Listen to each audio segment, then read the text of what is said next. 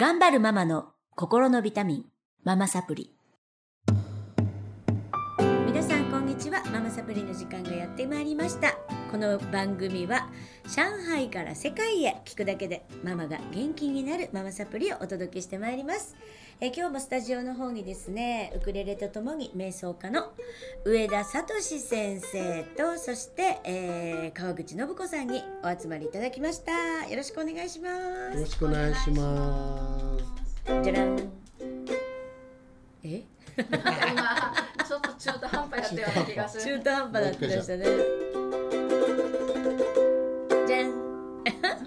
いいですね。もう本当先生お茶目で可愛いんですけど、先ほどもねランチの時にウクレレ弾いていただきましたけれども、いつも先生ね、はい。そうやってこう場の雰囲気を和ませるのがすごいお上手でいらっしゃいますね。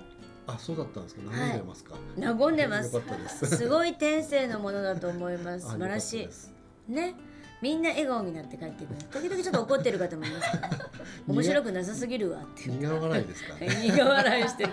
でも先生自体が全然気にしてらっしゃらないのでね、大したもんだと思います。本当に人の目気にしない。ね、で、えー先週がですね 子供さん例えば発達に障害をお持ちのお子さんのお母様、はい。えー上海にもたくさんいらっしゃっては悩んでる方たくさんいらっしゃるんですが、上田先生もアルジャーノンプロジェクトって言ってねそういう、うん、発達障害かもしれない子供さんのお母さんの心のケアと、まあ、お子さんの心のケアされてるんですが先週はですねちょっと瞑想がねお母さんの心にすごくこうゆとりをもたらしてそしてお母さんが変わると子供が変わるんじゃないかっていうお話をさせていただいたんですが何か事例みたいなものってありますか、はい。えっ、とね、発達障害ではないんですけれども、うん私の書いたね、命の約束というはい本がありまして、ええ。っ、と池川明先生と協調。名著ですね。名著なんですけれど。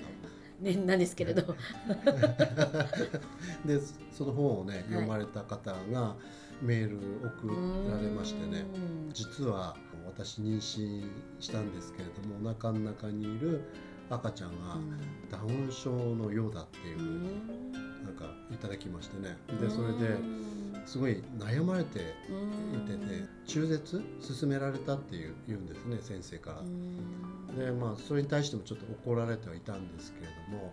あのなんかダウン症だから中絶っていうふうにねなんか言われたっていうことに対してうん。命って何なのみたいな感じで。そうですよね。ね、でもただねその育てていくっていうことに関してやっぱり労力ですから、まあ、言われる方も、ね、育てる方も中絶される方もそれはもう致し方ないっていうのパターンあると思うんですね。